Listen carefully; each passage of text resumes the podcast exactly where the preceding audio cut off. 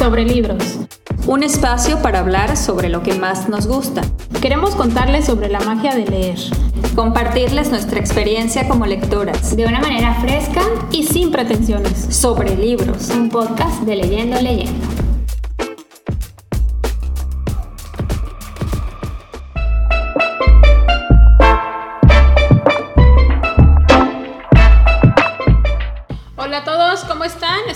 Sobre Libros, un podcast de Leyendo Leyendo. Yo soy Pamela. Hola, yo soy Doris, gracias por escucharnos. Hola, yo soy Adriana y hoy vamos a hablar sobre las biografías. Y antes de contarles la biografía que cada una de nosotras escogió para compartir con ustedes, les vamos a hacer un breve resumen de qué es una biografía. Una biografía es la narración de la historia de vida de una persona. Son eh, textos literarios que están entre el ensayo y los textos memorialísticos, que se clasifican dentro de los géneros de no ficción. ¿okay? O sea, básicamente es la historia de alguien contada dentro de entre un ensayo y una memoria eh, y no son ficción. ¿no? Ahora, existen varios tipos de biografías. Según, si, según la legalidad, si son biografías autorizadas o biografías no autorizadas. La diferencia está en que la biografía autorizada cuenta con la autorización o el respaldo de la persona de la que se trata la biografía o sus familiares o descendientes, dependiendo de quién este, estemos hablando. Y la biografía no autorizada, pues es una biografía que una persona investigó sobre la vida de alguien, la publicó, eh, pero no cuenta con el respaldo de esta persona. La biografía básicamente se trata de la historia desde que nace hasta que muere, porque eso es bien importante señalarlo, porque es diferente que unas memorias, por ejemplo, o unos testimonios. Las memorias o testimonios se refieren a eh, cierta parte de la vida de la persona que está Oh, tratando. Interesante, entonces yo voy a hablar de uno de esos, no de que lo estás diciendo. No, no. ¿Cómo la- dijiste que se llamaba? eh, memorias Ah, o testimonios. Eh, y la biografía se supone que sí debe incluir desde el momento que nace hasta la muerte o hasta, eh, si es una autobiografía, hasta el momento Yo de- creía que de traía su- biografías, pero no, ya me de su publicación. Son memorias. Memorias. Memorias, ¿sí? La, la biografía pues es un género viejito, porque como tal, porque realmente existen eh, datos biográficos desde los filósofos de la antigua Grecia, luego se constituyó más fuerte en la Edad Media con las vidas de los santos, que eran los principales textos literarios que recopilaban información de alguien. Pero bueno, esto obviamente no podemos decir que sea realmente como unos datos muy certeros, porque pues son vidas de santos y filósofos, ¿no? Luego el, el Renacimiento, con toda esta nueva ideología de que el hombre es el centro del universo, empezaron a eh, escribir textos sobre artistas, eh, pintores, escultores, entonces ya salimos de la parte como de educación y de la parte de religión para textos eh, un poco más de, de- de personajes más frívolos, digamos, ¿no? Y luego en el romanticismo, que es lo que sigue, estos textos de biografía se convirtieron en muy idealísticos, ¿no? Idealizaban mucho también al personaje porque, bueno, todo era... Maravilloso, Sí, y todo y- era perfecto, ¿no? Luego ya llega el realismo y pues barre con todo y se como que se constituye lo que ahora realmente conocemos como una biografía, que deben ser datos certeros, datos que se puedan comprobar Reales. y reales, exactamente. Bueno, ese es como el... Ah, bueno, y la otra importante es la diferencia entre la autobiografía y la biografía. La biografía, pues es alguien, alguien más cuenta la historia del biografiado y la autobiografía es alguien que cuenta su propia historia, desde el momento de su nacimiento, ¿no? Hasta el momento actual, porque pues si lo está escribiendo es que está vivo, ¿verdad? Y esa autobiografía no es memoria. Podría ser memoria si solo cuenta una parte. O sea, si yo voy a contar mi experiencia en la guerra, por ejemplo, y solo voy a contar desde que me enlisté en el ejército hasta ahorita, es, Es una memoria. memoria. Ajá. Y si platicas desde que naciste hasta ahorita, Es una autobiografía. Que bueno, en realidad esos son términos técnicos. ¿no? Son términos técnicos, al final todo eso se puede envolver- en- en- englobar en una biografía o en una autobiografía. sí, claro. Porque es Pero lo que muy se... interesante. Es lo que conoce la gente y es como la gente lo ubica. Y si tú vas a, a, una librería, no vas a pedir las memorias de Fulano, vas a pedir la biografía de Fulano. ¿no? O sea, esto era solo como dato curioso. Muy bien, pues voy a empezar yo con el libro para este episodio de podcast. Yo elegí un libro de autobiografía llamado Instrumental, un libro que salió en el 2014 y el autor que es James Rhodes. Es un este es un pianista, escritor y filántropo británico y español, que hace poco tuvo su ciudadanía española, que anda muy feliz por eso. Ya más adelante a lo mejor les platico un poquito más de esto, pero bueno, este libro instrumental llegó a mi vida por medio de un círculo de lectura, lo, propusieron y yo le tenía miedo, yo dije, no lo voy a leer porque es un libro con temas muy fuertes como abuso a menores y la verdad es que a mí no me gusta leer de esos temas. Luego tengo este, la fama de que me gusta leer cosas fuertes, pero no, hay como que temas para mí que no son como, no me, no me gusta, no me gusta quedarme con sensaciones de feas. No los disfrutas. No los disfruto, la verdad, este, leer abusos, este, maltrato a menores, todo esto me causa mucho conflicto y pues no, no me gusta leerlo. Pero entonces, bueno, llega a mí el libro y les digo que no, pero después dije, bueno, le voy a dar una oportunidad, lo voy a empezar a leer, porque es el libro de la vida de un músico, entonces me empieza a hablar de música, me empieza a hablar de música clásica de una forma que yo nunca en mi vida, pues ni siquiera lo había considerado, o sea, yo no sé nada, no sabía nada de música clásica y él me presenta los capítulos de este libro. Cada capítulo él lo inicia con una pequeña historia. Bueno, de entrada te dice una canción, que la canción va a tener que ver con el capítulo. Y te dice, puedes escuchar esta canción porque hay playlist y todo, ¿no? Para leer este capítulo y te platica la historia, una mini biografía, o sea, poquitos datos sobre el, el autor de, de la pieza. Y te cuenta datos curiosos de, de, Beethoven, de autores que tú dices, bueno, son unas eminencias, pero resulta que todos estos autores tenían algo en, común, que era que tenían problemas mentales, familiares, problemas extremos que de ahí... tienen algo en común con el capítulo. Sí, pero en común con todos los músicos, que todos estaban medio locos. que todos tenían problemas este, emocionales, mentales, bueno, la mayoría. Después llegué a la, a la parte más, bueno, eso es casi al inicio, llegué a la parte donde empiezan los abusos hacia él. Él es abusado a los seis años. Son temas fuertes, de verdad. Mm, no lo podría recomendar a cualquiera este libro, pero sí creo que es un libro, un libro duro pero necesario de leer, porque son cosas reales, cosas que suceden.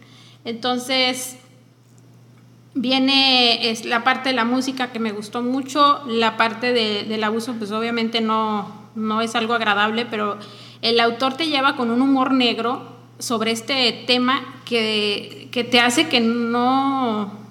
a veces si quieres cerrar el libro de todo lo que dice, pero te hace sobrellevarlo con el humor negro que él te lo presenta. Este, otra de las cosas que admiré de este libro muchísimo fue la forma en la que él expresa las emociones. Yo les he dicho varias, en varios episodios ya que a mí me gustan mucho las descripciones emocionales y de verdad creo que él logra de una forma maravillosa transmitir emociones. Este, de mis favoritas es cómo él transmite el amor hacia su hijo. Él tiene un hijo y hay una frase que les quiero leer sobre su hijo para que vean cómo es que él transmite las emociones. Dice, mi hijo fue y es un milagro no voy a experimentar nada en la vida que pueda equipararse a la incandescencia incandescente bomba atómica de amor que estalló en mi interior cuando nació. No había entendido la palabra perfección hasta que lo tuve en brazos, ni tampoco comprendía del todo la idea de Dios. Si hay padres que están leyendo esto y que afirman que no creen en Dios, mienten, porque os prometo que cuando estás esperando en el hospital mientras tu mujer está en parto y los médicos y enfermeras van de, lado de un lado a otro, al tiempo que el olor del amoníaco se te mete en la nariz, solo te viene una idea a la cabeza. Por favor, Dios, que nazca sano. Me da igual que no sea especialmente listo, deportista, guapo ni talentoso. Este, eso es parte de, del cómo él, sí, de cómo él transmite el, amor a, su, su, sentimiento. Sí, su sentimiento. Este, eso me encantó. Me encantó la forma en que él se expresa de su hijo en el libro. Eh, otra cosa que me gustó del libro es que trata algo que yo pues no había como dimensionado, es que cuando las personas son abusadas, este, pues al final tienen problemas emocionales y mentales que él te los describe en el libro, o sea, te habla de la salud mental de una forma mm, que te hace reflexionar, o sea, te hace reflexionar sobre los problemas mentales que, que vivimos en esta época. Mm, a mí me hizo entender muchas actitudes de personas que yo tengo cercas que tienen depresión, que sufren de ansiedad, que a lo mejor han pasado abusos. Eh, no sé, él por ejemplo dice, yo actuaba de esta forma y entonces yo me puse a pensar y yo dije, ah, tiene sentido que tal persona que conozco a veces actúe de esta forma, porque pues sí, sintió y vivió esto.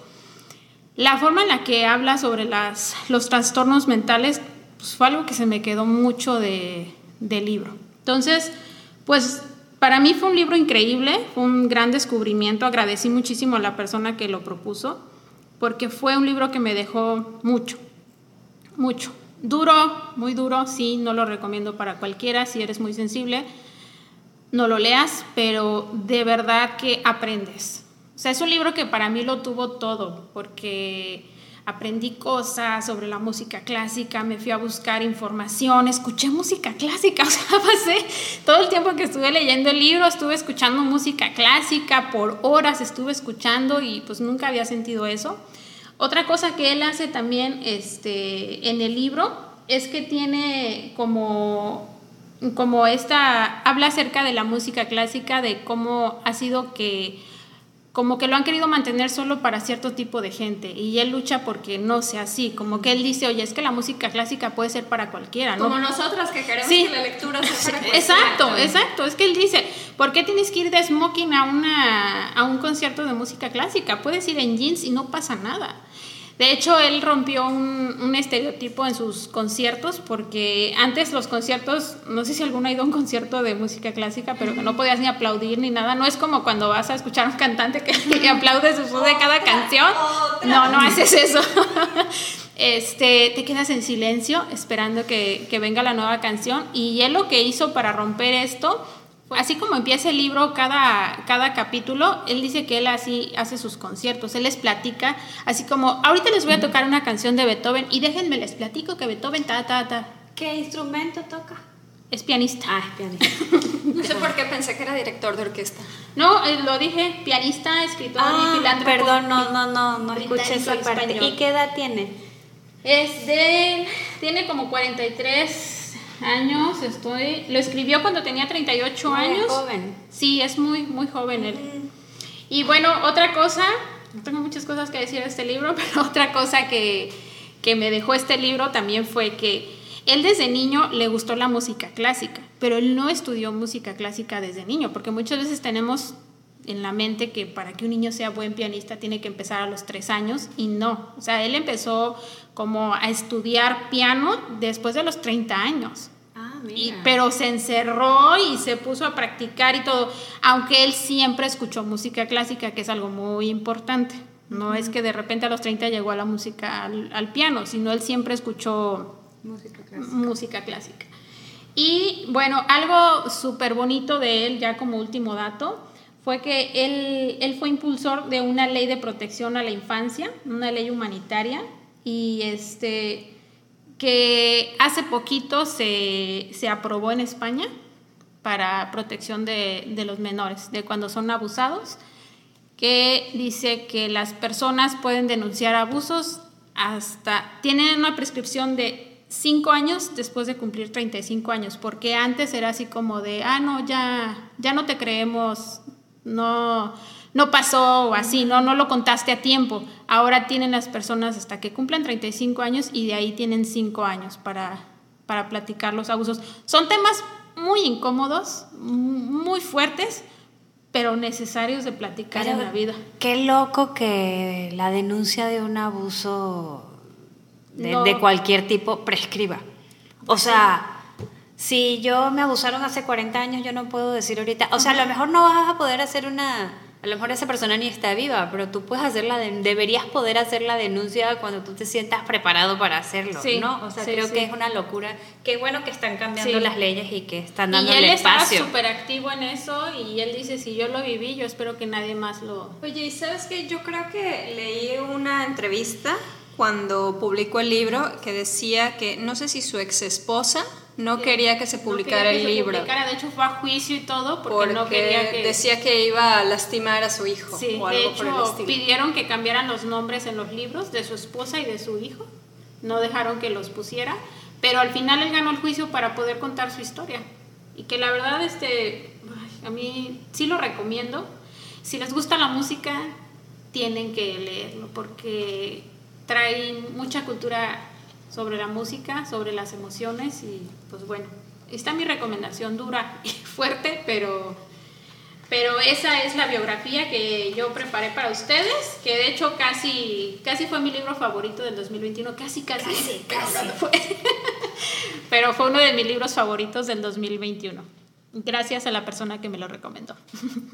Gracias, gracias, México.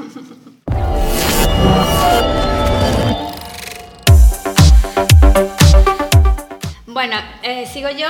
Eh, yo les voy a hablar de eh, una biografía autorizada de que se llama La vida inmortal de Henrietta Lacks.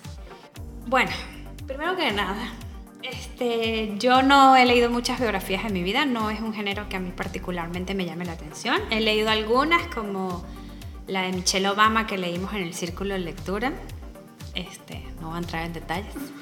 He leído otra por ahí de Joaquín Sabina, la de Marie Curie en este la, de, Rosa Montero, que esa la disfruté mucho. Ah, está muy bonito. Entonces, para preparar este eh, este podcast, pues me fui y dije, no, me voy a leer así una, ¿no? Como nueva, un nuevo enfoque. Busqué, busqué, busqué, me topé con esta historia y dije, ay, pues la voy a leer. Bueno, es todo lo que yo no leo nunca. O sea, ya como ya lo Saliste de tu zona No, pero salí tres pueblos, o sea, no, no, no. Es que yo, ya ustedes lo saben, a mí lo que me gusta es la ficción, la fantasía, este, los universos paralelos, la ciencia ficción, dragones, lobos, X-Men. A X-Men, o sea, no sé, universos paralelos. Entonces, ¿qué es lo que yo disfruto? ¿no? hay un buen thriller y todo esto. Pero esto, además, escogí un tema complicadísimo, porque bueno, la, la historia se trata, es una periodista quien lo escribe, de hecho es una periodista científica, em, sobre la mujer de la cual extrayeron sin su permiso, extrajeron, extrayeron, extrajeron, bueno, de la cual sacaron este, las células eh, las células HeLa, que se llaman HeLa, bueno, o ELA, por los primeros nombres de, o sea, HE de Henrietta, LA de Larks. O sea, es la, es la abreviación. Estas células son las células con las que actualmente, esto pasó en 1940, trabajan todos los laboratorios eh, para hacer todas las pruebas de todos los medicamentos y todas las vacunas y todo lo que se hace en el mundo. Estas células, eh, ella lo trataban en un hospital que se llama Hopkins en Baltimore.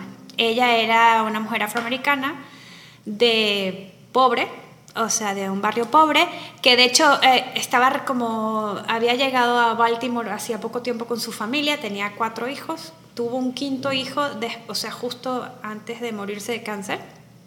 Y ella, en el hospital donde la atendieron, tomaron muestras de su tejido. Ella tuvo, inicialmente estuvo diagnosticado como cáncer cérvico-uterino y del tumor que le encontraron ahí extrajeron, extrayeron, ay Dios mío, tomaron muestras de las células cancerígenas en esta época eso era un procedimiento súper normal, o sea, no se, no se pedía permiso, no se hacía nada y como había este, un proyecto en el mismo hospital de investigación de un médico blanco llamado, llamado Hay, o Gay, se pronuncia pero se escribe Hay, este George Hay, él estaba trabajando para lograr tener unas células, o sea, lograr reproducir células dentro del laboratorio, que eso no se había logrado hasta ese momento. Entonces... ¿Como superficial o, como No, no, artificialmente, o sea, que el tejido creciera artificialmente dentro de un ambiente controlado, ¿no? Le toman las muestras a esta persona, ella fallece de cáncer un año después, o sea, se embaraza, la tratan, tiene el bebé, la tratan con radio, al final se muere.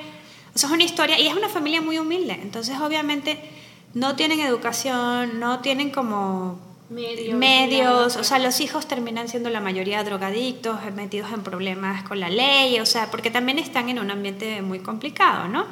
Entonces te van contando en paralelo la historia de su vida, de dónde nació, en el pueblito tal, cuando se casó con el primo, cuando tuvo, empezó a tener los hijos y luego se fueron a Baltimore, y en paralelo te van costando la investigación que está haciendo esta periodista sobre estas células, ¿no? Es muchísima información. O sea, si eres un... Eso te iba a decir, no está muy denso o aburrido. Porque no, no está nada aburrido. No está nada aburrido porque de, verdad... ajá, sí. Ah, eh, la, autora se llama Rebecca Skoll. Eh, la verdad es que el libro se lee fácil, no es un libro... Porque ella precisamente lo que intenta es que todo el mundo pueda entender qué es lo que pasó y qué y por qué es tan importante. Porque de hecho esta señora se muere y en algún punto empieza la historia de la hija. Cuando, cuando se muere, la hija tiene un año o dos años, entonces la hija nunca la conoce. Entonces la hija crece con un montón de historias, este, donde empieza a saberse que las células de la mamá están vivas, pero es una señora con muy poca educación, entonces ya ella cree que hay gente clonada igual a su mamá en Londres caminando y tienen un montón de enfermedades ellos. O sea, la verdad es que es bien dura la historia. Lo que quiere la hija todo el tiempo es entender, que alguien le explique qué pasó con las células de su mamá y por qué las células de su mamá están en todo el mundo. En todo el mundo. Entonces el libro está hecho para eso, para que cualquiera pueda entender qué pasó con esas qué pasó con esas células. Entonces es la cantidad de información es abrumadora si eres una persona que te gustan los datos duros, la información científica, lo vas a disfrutar mucho porque te vas a, como mi estilo. te vas a sorprender de la cantidad de información que te dan. O sea, el uso de estas células, eh, para que me entiendan, ha ayudado al desarrollo de la vacuna del polio, de la vacuna del VPH, hemofilia, leucemia, tratamientos del Parkinson. La fertilización in vitro existe gracias a estas células. Entonces es una, una cantidad de aportaciones impresionantes que, que, que han dado el estudio de las células de esta señora, en contraste con una familia que vive básicamente de cupones de caridad, nunca tuvieron ningún tipo de este, compensación. compensación económica.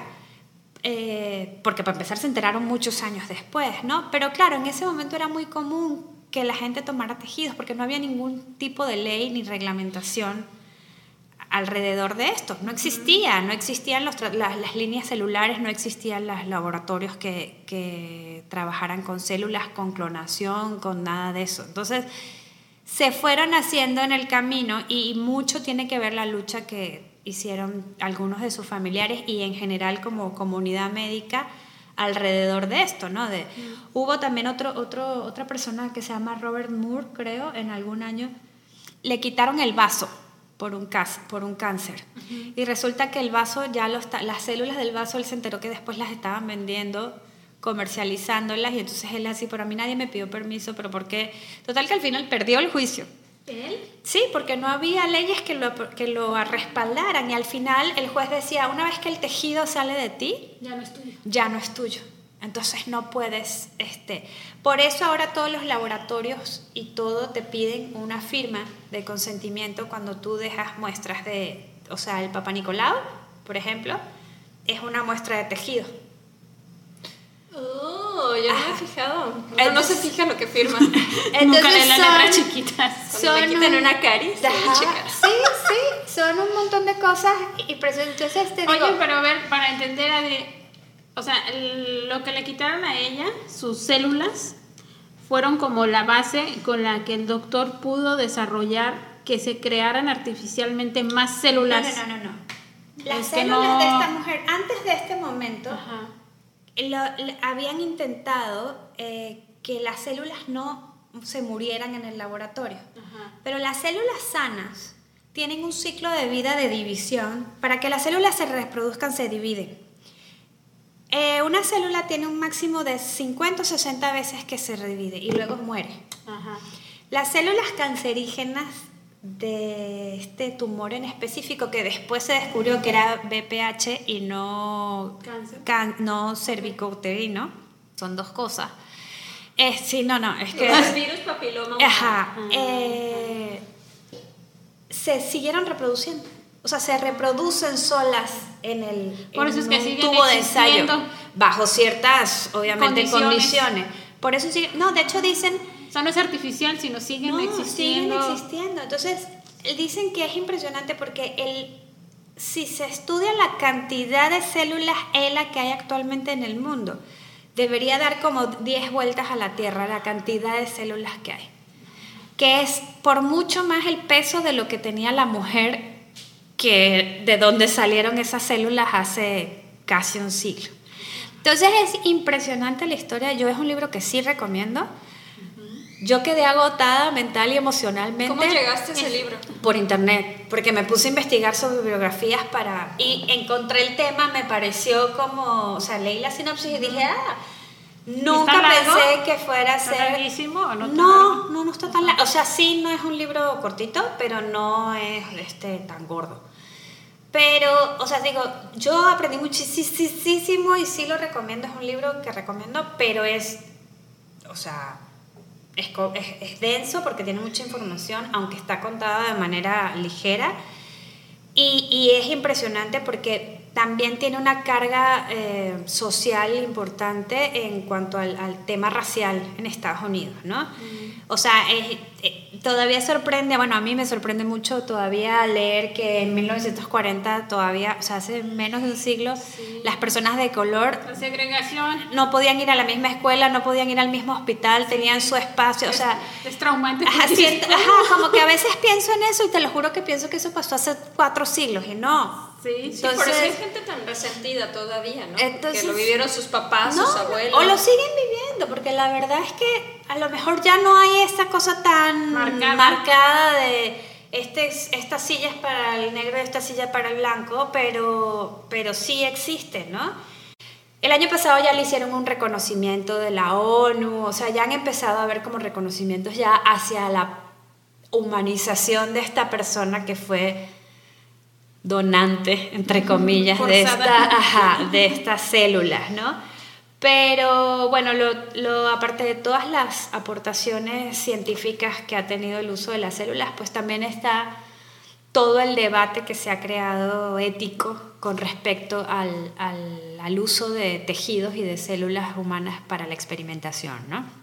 Entonces, creo que vale mucho la pena. Les quería compartir una cita rapidito, nada más hablando de lo, del, de lo de la segregación. Para dar un poco de contexto, esto es la, eh, la- el desarrollo de la vacuna del polio Ok. que también estaba liderizada por un, eh, por una, eh, un, un grupo de profesionales de la medicina negros. Dice, un equipo de científicos negros, este es el titular del New York Times, un equipo de científicos negros desempeña un papel decisivo en la evaluación de la vacuna del Dr. Salks. Se cultivan células ELA. Ese es el, el titular. Los científicos y técnicos negros, muchos de ellos mujeres, utilizaron células de una mujer negra para ayudar a salvar la vida de millones de estadounidenses, en la mayoría de ellos blancos.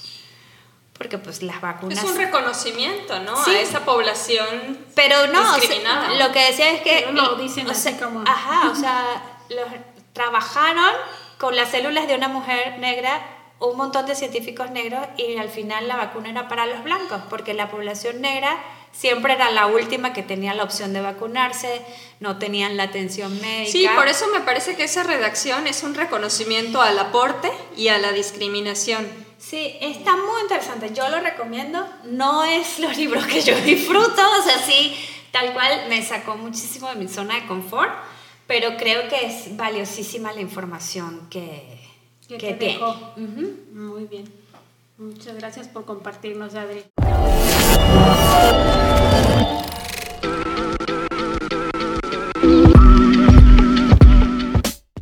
Doris, ¿tienes algo más? Pues miren, yo les traigo un Ajá, 3 en algo 1, menos sí. intenso, porque traigo algo yo nos pusimos- muy motivador y 3 en 1. ¿Por qué Órale. 3 en 1? Porque hay una razón. Traigo lo que yo creía que eran biografías y resulta que no son biografías.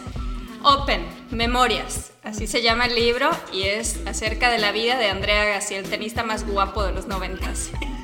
Y Nunca pares, y en el libro dice autobiografía del fundador de Nike, Phil Knight.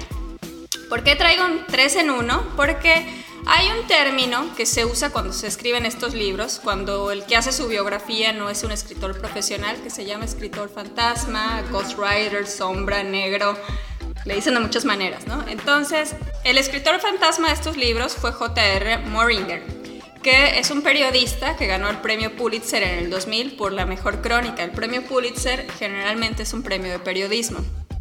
Y él escribió un libro que también es como una biografía, su autobiografía. Se llama El bar de las grandes esperanzas o eh, The Tender Bar en inglés. Y resulta que cuando Andrea Agassi estaba leyendo esto en el 2006, dijo, ah, pues me gusta cómo escribe y platicó con él y él armó su biografía. Entonces estos libros tienen en común que él es el que está detrás de la estructura o de la forma de escribir y son libros maravillosos, o sea, son libros eh, que te dejan que dejan una parte positiva, te dejan ver el lado humano de estas figuras, cada uno en ambientes muy diferentes. Andrea Agassi en el deportivo y Phil Knight pues, en el ambiente de los negocios. Y, pero la manera en la que él escribe es como rescatando los fracasos y las vulnerabilidades que construyen a cada personaje. Cuando leí el de Andrea Agassi me encantó porque inicia de esta manera. Bueno, en el primer capítulo dice, juego al tenis para ganarme la vida, aunque odio el tenis. Lo detesto con una oscura y secreta pasión y siempre lo he detestado. Entonces tú dices, bueno, ¿cómo alguien que ha ganado grandes premios detesta el tenis? Y descubres a una persona como un poco atormentada por su papá. Él fue producto de su papá, de un entrenamiento como muy hostigoso. Y bueno, su papá estuvo siempre atrás tratando de construir a un campeón y finalmente lo logró, con muchos sacrificios por parte de su familia, pero lo logró. Y cuando leí la biografía de Phil Knight, también me gustó mucho que la sensación era como de que tuviera revolcado una ola del mar del Pacífico y como que ¡ah! sales a tomar aire y luego otra vez, ¿no? O sea, de repente como que ahí iba haciéndola en sus negocios y lo revolcaba una ola y salía y subía un escalón. Y luego otra vez como que ya iba a fracasar y subía otro escalón. Entonces toda su historia es una historia como de mini fracasos que va superando para construir lo que ahora es Nike. La biografía de Phil Knight o las memorias inician en el 62, que es cuando él inicia con esta idea y con el proyecto en la universidad y termina en 1980 que es cuando eh, Nike sale a la bolsa de valores. Y las memorias de Andrea Agassi sí empiezan desde la historia de sus papás, finalmente principalmente de su papá, que es un inmigrante, y terminan cuando él se retira, que creo que es en el US Open del 2006. Así es que si quieren leer algo que les deje un mensaje positivo, pues, Motivador. Ay, un poco son muy buenas opciones. Un poco de motivación. Ah, y como dato curioso, Yo tengo muchas ganas de leer la del tenista.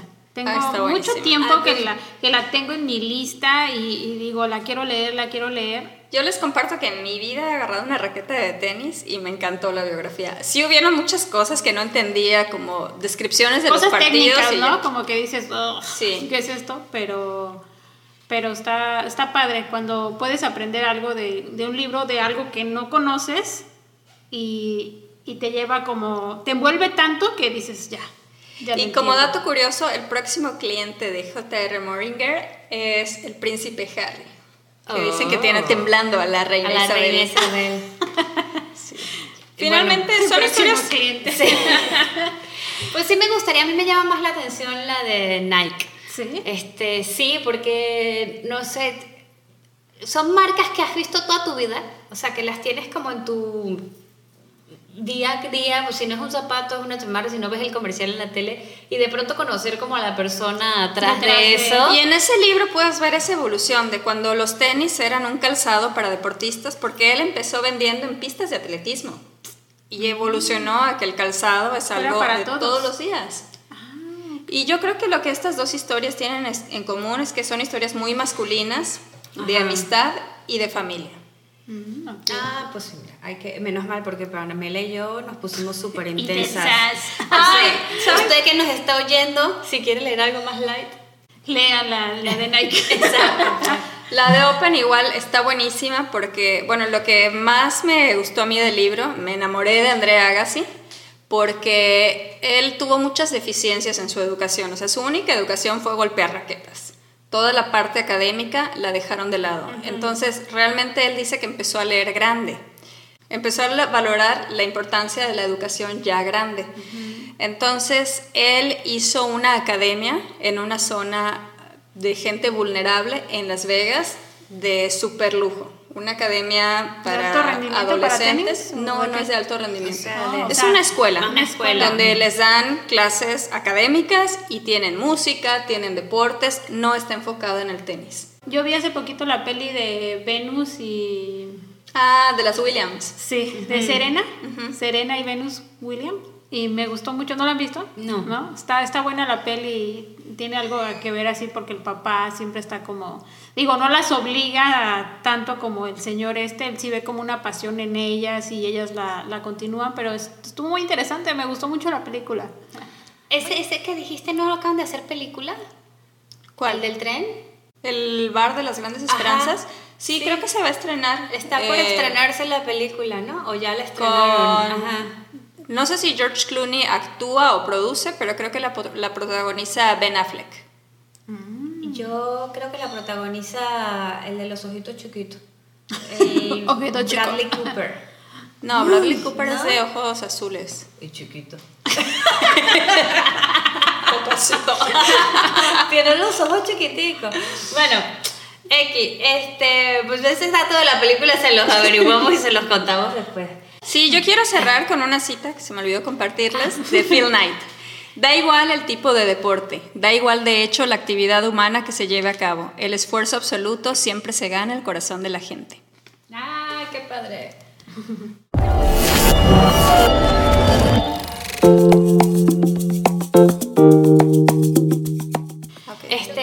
Entonces para resumir el capítulo de hoy les queremos contar que Pamela y yo nos pusimos un poco intensas. Este, ella nos compartió sobre instrumental de James Rhodes y yo de La vida inmortal de Henrietta Lacks de Rebecca Scott. Y Doris nos vino a motivar hoy con eh, Open y Nunca Pares de eh, J.R. Morenhead. No, no ¿Cómo los encuentras así. Ah, ok. O sea, investigando descubres y al final como que le dan el crédito, pero realmente Open es de Andrea Agassi y Nunca Pares de, de Phil, Phil. Nike. Ah, bueno. Knight. No Nike. Nike. Ah, Nike pues es sí. la marca. Cierto. Este es Knight como caballero. Como caballero. Ok, Knight. Bueno, Knights, Knights. Entonces. Bueno, les recuerdo nuestras redes sociales, eh, arroba leyendo leyendo MX en Facebook, en Instagram estamos como arroba, guión- arroba leyendo guion bajo, leyendo guion bajo. Correcto. Y pues muchas gracias a todos por escucharnos, gracias por compartir nuestro podcast, la verdad nos están ayudando mucho y muchas gracias porque hemos tenido apoyo muy bonito y comentarios muy bonitos. Eh, gracias y nos vemos, nos escuchamos pronto. Nos vemos ahorita, todavía les vamos a Ah. contar que estamos leyendo, leyendo.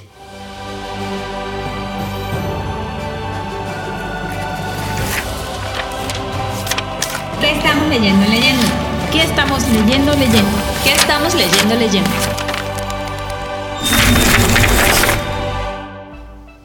Bueno, y en la sección de qué estamos leyendo, yo acabo de terminar el libro que se llama Estado de Malestar, un libro que me recomendó Doris, de la escritora Nina Like, una autora noruega, que me gustó.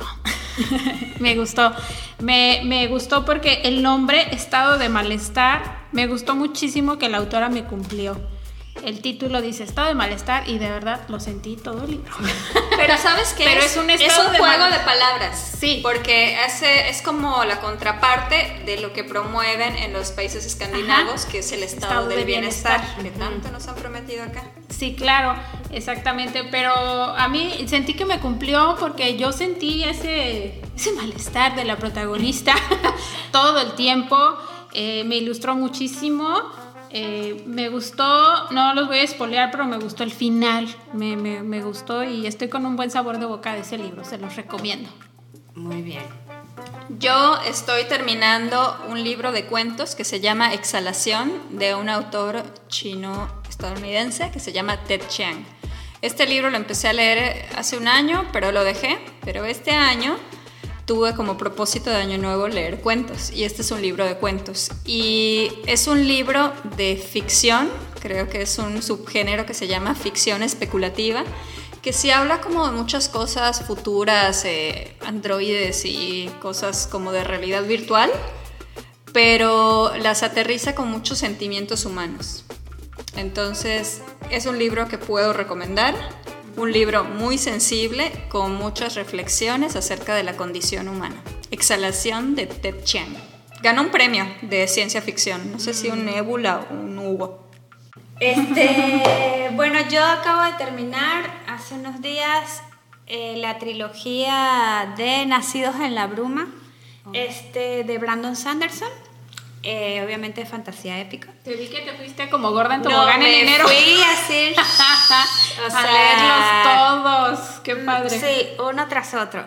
Lo disfruté muchísimo porque son... Lo encontré porque a mí me gustó mucho el, el- el nombre del viento y la segunda parte de... Este, De Patrick Roth. Sí, de Patrick Roth. ¿El hombre sabio? El, algo del hombre El temor sabio. de un hombre El sabio. temor de un hombre sabio. Ajá. Estamos esperando la tercera, pero el señor no se digna, ¿verdad? Bueno. Entonces, buscando referencias en internet eh, asociadas como al nombre del viento, me aparecieron estos. Y la verdad es que me gustaron muchísimo. Este, se llaman El Imperio Final, eh, el primero. El segundo se llama El Pozo de la Ascensión. Y el tercero se llama El Héroe de las Eras. Están muy divertidos, están... Pues es un universo diferente, gente con poderes, o sea, no les voy a contar mucho porque eh, si lo quieren leer, búsquenlo, está muy, muy interesante porque además es un poco lo que hemos hablado de otros autores, es, yo admiro mucho el talento que tienen ciertos autores para construir universos Construir universos totalmente diferentes al que nosotros. Siendo humanos, porque sí son humanos todos los que están, o sea, los, los personajes son humanos y otros que no. Aparentemente hay una segunda trilogía ambientada 300 años después, hasta ahí no llegué. Eh, pero bueno, se los recomiendo a los que les gustan las sagas, a los que les gusta la fantasía épica. ¿Cómo de cuántas páginas es cada libro? Son, sí, son gorditos, sí, como cuatro, Bueno, 300, pero no te- 400. No te aburrieron. No, no, nada. De hecho, lo único que me aburrió es que de pronto, bueno, hay, hay algunos personajes que son guerreros, ¿no? De pronto las escenas de acción, o sea, de peleas, Descripciones. son muy largas. Entonces yo ya quería como continuar con la historia de lo que estaba pasando y que me contaran qué iba a pasar y eran, no sé, siete páginas de la patada y subía y bajaba y brincaba y saltaba y ya yo así de, ok, o sea, ¿quién ganó? o sea, como que de pronto se me hacía un poco largo ¿Y eso. para qué edad se te hace recomendable? Mm, yo creo que a partir de, de ese sí puede ser a partir de 13. No tanto, el contenido tiene cero contenido inapropiado, o sea, no hay uso de drogas, no hay escenas sexuales, no hay nada, no, nada de eso. No, tampoco, pero es un poco largo, los libros son largos y, y te digo, sí, de pronto es medio denso, entonces no creo que muy chiquitos vayan a enganchar. se vayan a enganchar. Ajá, pero yo sí lo recomiendo, ahí lo pueden buscar en internet, se llama Brandon Sanderson, el, el autor, también tiene un montón de libros, o sea, también es un autor como que escribe muy rápido, entonces ahí lo pueden buscar. Muy bien. Muchas gracias por escucharnos hoy. Sí, gracias a todos y bueno, los, vem- los oímos, los vemos y esperamos sus comentarios pronto. Gracias. Bye. Bye.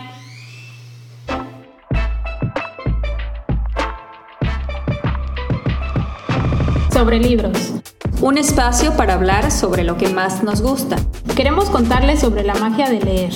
Compartirles nuestra experiencia como lectoras. De una manera fresca y sin pretensiones. Sobre libros. Un podcast de Leyendo Leyendo.